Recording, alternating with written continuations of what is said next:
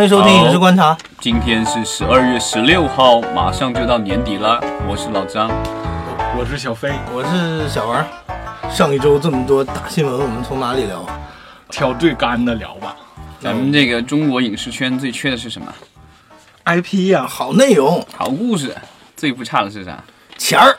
嗯，其实也不是了，但是相对来说，咱们在内容上确实有所缺乏。那你说最差的是啥？最不缺的是啥？不是钱儿以外，政策，red tape，从业人员，电影院和电影屏幕，电影屏幕和电影院，这样不缺呀。最不缺的是是座儿。咱们的那个电影屏幕好像刚出的数据是过了五万。然后成为了这个荣登全球第一位。其实今年早些时候四万多的时候已经荣登榜首了。嗯，对，当然从人口比例上上来说，还是还有一点点差距。对啊，好像要是达到他们那个标准，咱们是不是得到十万块左右平还多少？咱们的人口是他的大概四倍，所以如果是四倍，得十几，得十几万，十几万平才行。所以还还远着呢。对，我不觉得咱们有可能会需要那么多电影院。肯定，我们还有那么多低端人口呢。又回到低端，不是这事实如此啊，这是好吧？那么咱们言归正传，十二月，嗯，好莱坞那边每一年从零五年开始会有一个事情会发生，就是有一个所谓的黑名单的发布。对，好莱坞剧本黑名单。对，就是通常意义上的黑名单，这个都是不是一个好事儿，对吧？之前咱们也有呃也有相关的一些电影讲，因为在好莱坞历史上其实是有一个所谓的黑名单的时期，就是。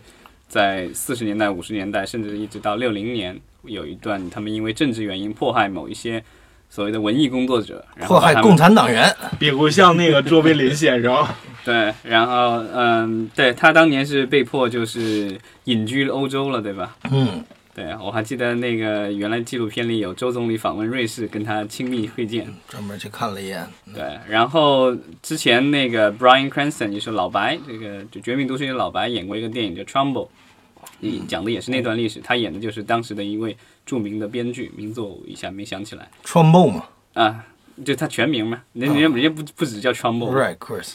对，然后他的那个就是他，但那个是一个是所谓的正面例子啊，就是说。呃，Brian Cranston 演那个角色的话，应该是被迫害了，但是他最后还是回来了，然后最后又得奖了什么之类的。是，而且在被迫害期间，人家活儿也不少，两天能传出一个本子来，叮了当啷没少挣钱。对，但是其实当时的这个所谓的黑名单时期，应该是有一些人是因为迫害最后自杀或什么的，这个是结局比较悲惨的。是，我们也都看过，伍迪·艾伦有一部电影讲这帮人每天坐在咖啡厅里面，最后都死了嘛。嗯。然后现在 NBC 其实也有一个电视剧叫这个黑名单，但那个是讲这个犯罪的，无关紧要啊。对，这个咱们这个黑名单当然不一样了。这个其实是，我觉得它像是一个怎么说，一个好莱坞行业内的年度剧本选美大赛。是的，而且其实它的起源非常有意思哈，它并它的起源是这种，呃，电影公司的中层专门做开发的这些人，每年觉得自己肯定经手的很多项目。受领导的限制或者诸多原因做不出来，所以他每年零五年的时候，这个年轻人呢就琢磨着，嗨，我把我我列个单子，大伙儿今年读到哪些剧本，然后没人 pick up，没有人去拍的，我们把它罗列一下，最后排个表哈。时间长了呢，这就搞成声势了，对吧？到今年的时候已经是第十二个年头了，我们已经见到十二张 blacklist 了。blacklist 这个黑名单也从最开始的有几部电影。呃，现在已经变到三十几部了，对吧？不止了，现每现在就是从零五年到现在，黑名单已经涵盖了大概有一千个剧本了。是，但是每年的呃数数字都在增加，是吧？啊，对，每年数字可能不是固定的。今年的话，至少要得到六票。它是这样，它的过程是这样，就是说，呃，它今年的话，二零一七年是有二百多位啊，就是好莱坞的这个所谓的管理层吧。参与了这个投票过程，就是说他们每个人可以提名自己在过去一个年度中看到的剧本，就是二零一七年这个剧本，然后但都还没有开拍，但他们觉得喜欢的列十个，然后最后按照投票数量，然后列出一个单子来。是，之前在这个榜榜单上出现过的，已经其实有挺多的得过大奖的电影，比如说。Argo 逃离德黑兰，然后呃，American Hustle 美国骗局，Manchester by the Sea，朱诺国王的演讲，对，然后 Imitation Game，对，根据维基百科上的统计，对吧？就是说，呃，在黑名单上出现过的剧本，然后被拍出来的，已经全球票房超过了两百五十亿美元。嗯，对，然后得到了两百四十一个奥斯卡奖以及两百零五个金球奖，已经很厉害了。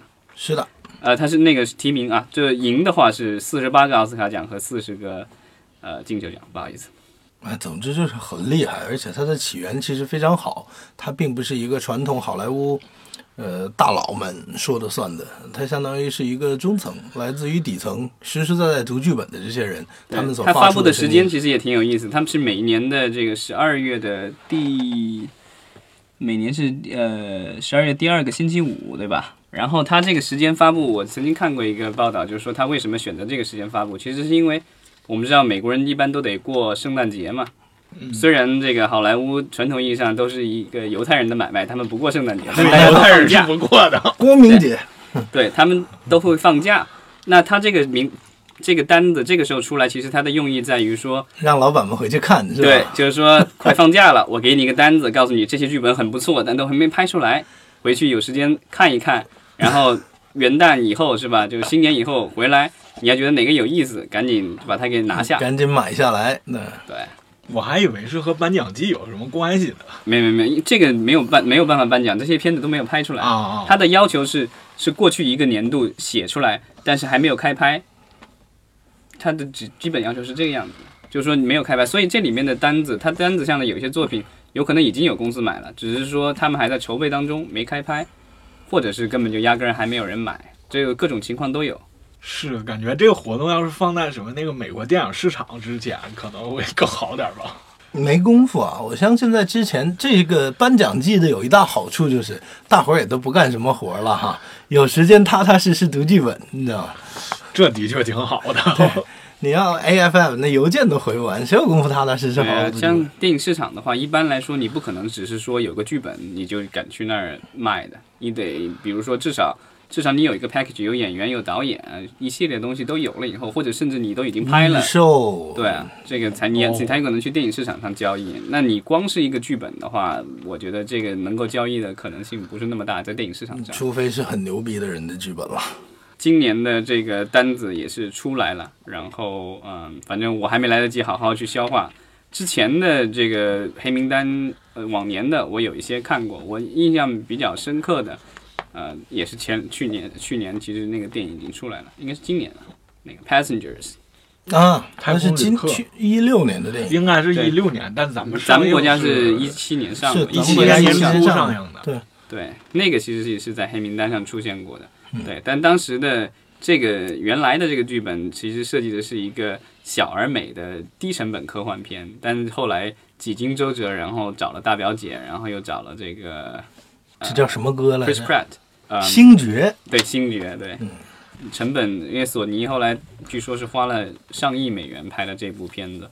所以后来票房也不是很理想，但当初剧本我觉得我印象当中是特别好的，因为几经周折嘛，然后又有大牌演员的加持了以后，也是做了一些比较大的修改。这可能也是电影创作中无奈的办法。你可能有个很好的剧本，但是在后期上资本方的意识啊、执行方面出过一些问题，也未必会有很好的效果。而且 Passenger 这是特别独特的一个例子，很多电影可能都会有人们对原始剧本好，最后在创作过程中变坏的一个过程。Passenger 犯坏到这么一个程度，就是网上网友说，嗯，发出文章来，而且我非常信那个网友讲的这个东西，因为真的说的非常有道理。你不用多拍任何一个镜头，不用补拍，你只要重新剪辑一下，这部电影就变好了。它有一个极其高明的方法。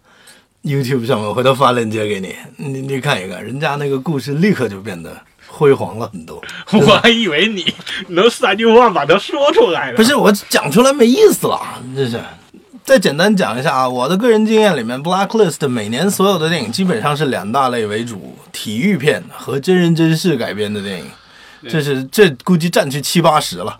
去年的头牌好像就是讲麦当娜年轻时候的真真人真事，对的，去年头牌就是麦当娜，而且去年有好多，但是去年真的我觉得最好的那一个没人碰，是一个刚刚放呃从监狱里面被释放出来的罪犯去理发，然后理发师呢就是这个罪犯当年呃受害者的父亲。整个电影发生在一个这个理发室，呃，这这这个环境里面，看来两个应该是一人的对峙。个封闭空间内的两个人的对手戏，就非常好的，非常有意思。的一个这种道德针针锋相对的冲突哈，没有人碰这个。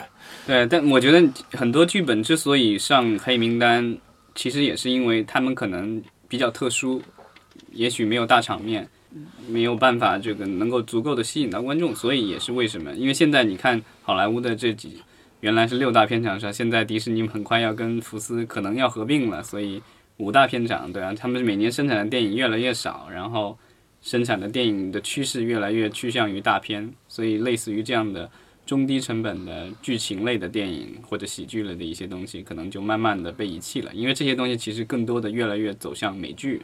是，他们也要嫁接到一个时间上有一定的需求、有一定的爆点。比如说去年的片单出来之后，立刻就有一个叫做《The Post》，也是去年 Blacklist 上的一部电影，就受到了非常重要的一些人的关注，因为它的时效性摆在这里。川普去年十一月八号上台了。然后在十二月份，Blacklist 出来，很多人找到的 Post 这样的一个故事，变得变得觉得非常的这个是马上要上映了，对吧？对。然后此时此刻也马上要在美国上映了吧？对，The Post 就是关于华盛顿邮报对吧？对，华盛顿邮报的这个梅姐 Mary Streep 和这个 Tom 汤姆汉克斯还有我一七年最棒最棒的 Carrie Coon，对，导演是斯皮尔伯格。斯皮尔伯格。好吧，咱们要不迅速过一下今年的对，咱们十佳剧本，过一过这十佳剧本。黑名单上今年的是十佳剧本，对，第一名，这其实是也是一个剧情片，叫《Ruin》废墟，得到了六十八票，这也是今年的最高成绩了。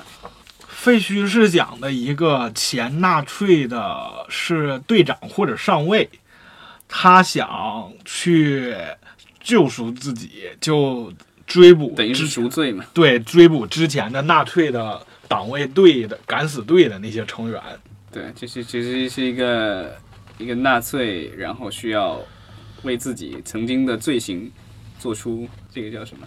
做出忏悔。忏悔。对，这种用行动。对，这种题材可能在那个近些年这个德国电影当中非常常见的。嗯，好吧。然后对这个是第一位的，这个可能有一点动作，有点剧情。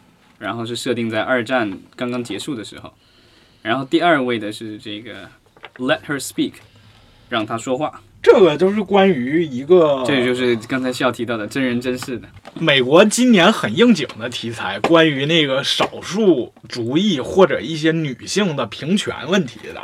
它是涉及到那个美国国会政治当中的一种手段，叫 filibuster，就属于叫拉木，就属于利用你冗长的。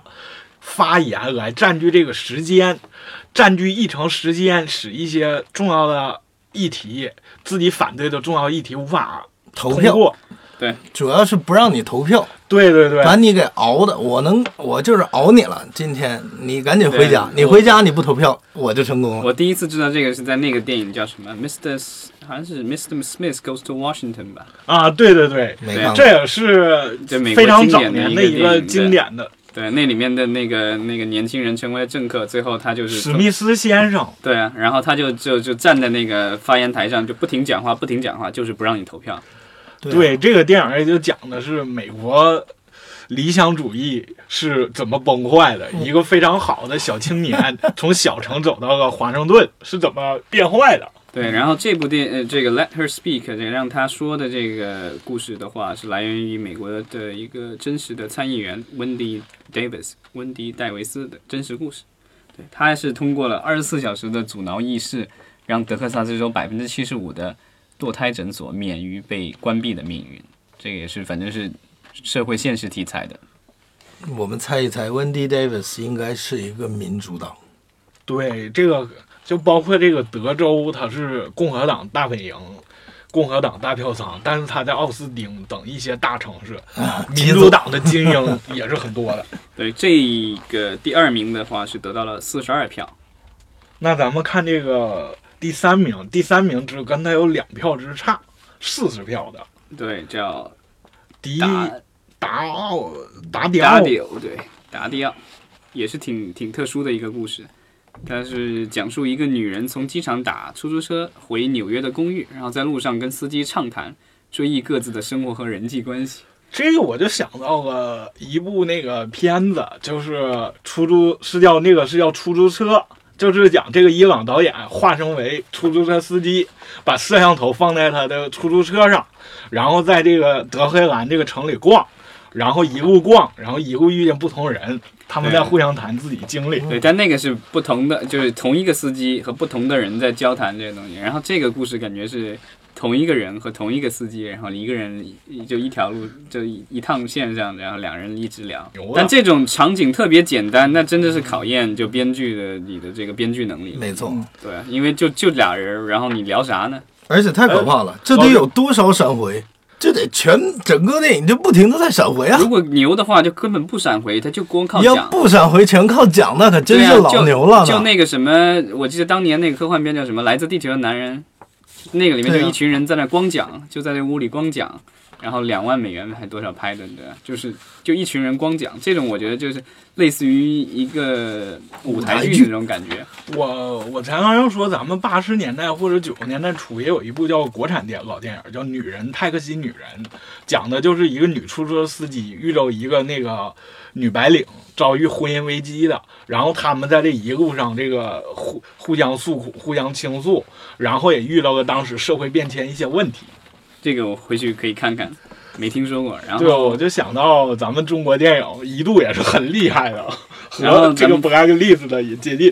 咱们看第四位，对，看第四位，这个 Keeper of the Diary，这个日记保管员，三十二票，应该是讲一个德国商人，这就。是安妮的日记的事情吧？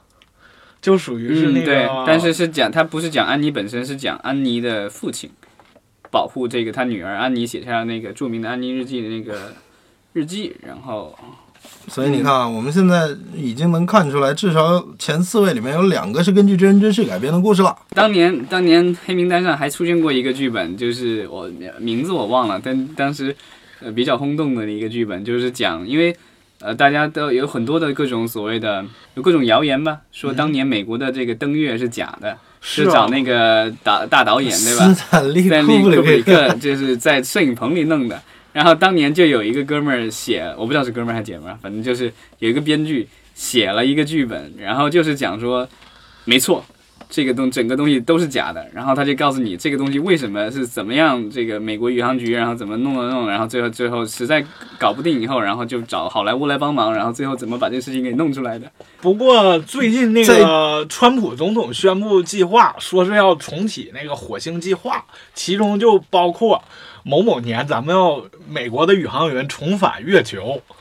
即使就是你们不怀疑上一次是假的吗？这一次我川普同志就给你们来回真的，不知道是不是这个活动能不能刺激这个挺有趣的剧本？其实就是美国宇航局现在的很多的活动，其实也就是其实也是要感谢有一部电影，就是《火星救援》。因为《火星救援》这个小说以及这个电影的火爆，然后引起了美国公众对探索火星的这个再一次的爆发了热情。然后，跟那个作者 Andy Weir 甚至被美国国会邀请去参加一听证会，然后因为他其实是一个工科男，然后他把登陆火星，他里小说里用的各种数据、各种东西都是他自己在电脑里做各种推测，然后做了各种模拟，然后其实是相当准确。嗯，所以他他描述的各种的技术手段以及什么的，其实也是现在在探索最尖端的一些技术，其实是有可能实现的。所以他其实是作为一个技术专家，然后参加了美国国会的一个听证会，然后就是帮助美国政府考虑是否要重启所谓的这个火星探索计划。好，接下来第五位，Where I End，我将终结于何处？看起来这像是一个科幻题材呀、对，就是讲科幻一个丈夫伦理电死而，复生，怀疑他的妻子卷入了他自己的死亡事件，就是等于是他要去解决，就是自己为啥死了。然后发现可能是老婆把他杀了。这种我觉得应该也就是呃低成本然后烧脑的这种，这个是有二十二票。嗯，咱们再往下看第六位，The Lightning Strikes 啊，对吧？当闪电来袭，这个故事有意思了，他得到了二十票，也是真人真事，讲述的是二十五岁的 J.K. Rowling，其实也就是我们《哈利波特》的作者，然后在年轻时候所经历的初恋、意外怀孕、失业以及抑郁这不就是罗琳的那个自传吗？啊，那肯定不是他自己写的。嗯，是肯定他不，他应该是忙写神奇动物的。好了，第七位，嗯，叫尤巴县突发新闻 （Breaking News in Yuba County），这个应该是一个剧情类的故事了，就讲一个女主角捉到丈夫和一名妓女上床，丈夫死于心脏病，她将尸体下葬后，然后从有一个不明下落不明丈夫的女人的这个头衔获利，成为当地的一个名人。感觉应该就是荒诞喜剧吧？对，这个有点像那个刚告吧，没有，它有点像那个 World Best Dad 什么的，那个呃 Robin Williams 演那个、啊对吧？那个电影太好玩了。对啊，他是他儿子也是因为那个在家里这个去自卫，结果不小心挂了。就反正儿子没事闲的，因为极其惨不忍睹的又丢人的一种死法挂了，但是爸爸。爸爸就执执笔写了一封充满爱意的这个自杀信，然后向世人宣布遗书，对，以为自己是自杀而死，然后这个爸爸立刻就受到了小镇所有人的这个同情，同情，然后各种拥抱，就是对，爸爸本来是一个不大受待见的人，结果突然间发现自己变得很受欢迎了，所以他就没，就是后来就一直也不敢把真相说出去，就一直在从他儿子的死中获利，等于是。没错，因为爸爸是一个一直不得志的作家，在高中里面是教英语的，还是教历史的，我记不住了。嗯，然后正好借了儿子的死，就可就代笔儿子写了很多这种短故事啊、个这个故事我。觉得是异曲同工嘛，异曲同工对啊，就发现丈夫，对，所以我还挺看好这个，应该是个不错的一个喜剧。我觉得如果能嗯，我也非常期待这个，这故事非常有意思。对。然后第啊、咱们看第八位，今夜好眠，Sleep Well Tonight 的十八票。这讲述的好像是一个监狱当中的故事。就咱们看了这些，其实也能看到为什么这些电影现在没有那么多人在拍，就因为其实都是很多是现实题材，或者是有一些比较边缘化的东西对，比较稍微冷冷门一点的题材，所以要拿到投资其实不是那么容易。当然，能够上这个名单最大的好处是说，它至少证明了你自己个人这些编剧的写作水平没问题，编故事行，写作行。所以，即便是你这个剧本可能没有人买去拍，但有可能他们看中你的能力，会把你请过去写其他的东西。没错，对，所以这个其实也是一个对编剧们来说也是一个光荣榜。是的，编剧们要跟在好莱坞一线的这些 studio executives 们，请他们吃多少午饭哈，喝多少酒，然后帮推一推。你以为这里面没水分的吗？啊，你就说这个有可能也有一些暗箱操作啊什么之类的，是吗？我那很难讲它是暗箱操作，有些人天生比较适合跟人打交道啊。对，不过现在黑名单这东西也不是说一个纯粹的，它现在也成了一个商业组织一样的，对吧？它有网站，然后有有有也有会员，你的交经常搞，活动，对所以它可能现在也是慢慢的像一个盈利性的组织，它好像也会帮你做一些剧本分析的一些工作，或者提供一些服务。好像是可以的。对，看来这个本质可能要慢慢有变化呀。不是你从趋势也能看出来，在过去一年，就你其实去看从零五年到今天，历年所有的 Blacklist 出来之后，第二年它从去年的列表当中真正被拍出来的电影是越来越少的，而且这些电影现在就比如说一六年拍出来的，一五年的电影就多于一六年拍出一，就多于一七年拍出一六年的电影。而且越来越多的就集中在这些类型比较强的东西上，个人传记、真人真事、体育，非常典型的。真正有原创精神的，比如说科幻，比如说剧情，比如说我们现在看到的这个得到了十八票的《Sleep Well Tonight》这种电影，你你你很难讲它真的就即便上了这里，又能有什么样的一个生命？它讲在一个最最高级别安全级别的监狱里面，一个年轻的这个刚刚进来的这个新的犯人。还和另外一个也是很年轻的这个狱警，他们两个人都莫名其妙的参与到了一个贩毒交易监狱里面贩毒交易的这个过流程当中。对，我觉得这个扩充一下可以拍一个美剧啊。对于有一些独立电影来说，如果能够就是比如说用比较低的成本把这个拍出来，然后最后把再把它转变成一个美剧的话，其实是很不错的一个选择。独立电影要盈利的可能性非常小，但是电视剧的话，因为在美剧的话，基本上都是已经有了平台以后你才会去拍，所以你基本上不大会有多大的亏损。你如果剧红了的话，你一年一年拍下去，那肯定是利润不很不错的。但现在有这样成功的案例吗？一个独立电影改编成美剧的，最成功的案例之一就是呃，应该是呃 ER。ER 本来最早是那个 Michael Crichton，就是这个呃，ER 我知对道了，，它本来是一个中电影剧本文名怎么，说呀？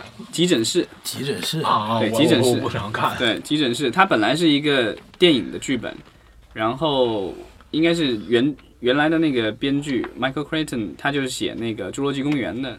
他当年因为是换经纪公司，然后换到 CAA 以后，然后呃，因为他原来的那个公司的话，就是他就原来的所有的这种所谓的电影剧本，其实都归原来的公司了，他其实不应该用。但有一个这个经纪人 CAA 的这个经纪人好像看了他那个，觉得还不错，但是说电影版本不能做，那咱们就把它做成美剧吧。最后就把这个剧本直接开发成美剧，结果就红了这个十几年，也捧红了像乔治克鲁尼这样的明星。剩下的两部十佳里最后这两部也说完吧。好的，第九名，《难忘之无》The Great Nothing，这个讲述的说是一名十三岁的女孩聘请一位身患绝症的兼课哲学教授为其补课，以避免七年级考试不及格。对。然后由家庭作业展开的关系逐渐成为一种难以置信的友谊，以及对于生活的新的感悟，两人都难以忘怀。这可能是不会不会像是心灵捕手一样，就是一个很励志、很那种向上的激昂的电影的。或者像《Me and Earl and the Dying Girl》，对，因为有身患绝症，对，对，是身患绝症，对这种就是比较苦苦，就是苦情情。啊。对，他的得票是十七票。其实这这这这这几名之间就咬得很紧嘛，都是一两票的差距。没错。然后咱们到最后一位，第十位，其实也不是最后一位了，因为第十、十一、十二票数都很接近，都是十六、接近了十五票的。对，等咱们就看前十嘛，因为太长了，这个单子有好几十部呢。是，第十位是叫 Trapline 陷阱线，这故事讲述一个被囚禁的男孩生活，然后劫持者要求他帮忙绑住第二个男孩，他的生活也就在这之后就彻底颠倒了，是一个由是由受害者转为加害者的故事吗？有点像是啊，就是说他成为了他可能被这个绑架他的人要求成为他的一个帮凶。这也应该看这个看这个简简要，应该也是一个有一些道德困境的，有一些这个人的那个内心挣扎的故事吧。对，这种就是属于比较高风险的一一种一种题材的电影。是，行了，不黑名。单咱们就回顾完了，这是二零一七年的，然后咱们看看二零一八年有这里面有多少能够被制作出来和大家见面的。不过我比较看好，如果这些黑名单好莱坞实在拍不出来，干脆咱们花点钱买个拍网大得了。嗯，这个也不是也也不 也但是不便宜啊，对网大的那个预算来对，讲啊，但我觉得其实最大的问题是，这些这里很多的剧本都是美国编剧写的嘛，他们其实是跟美国社会其实是贴的相当的紧的。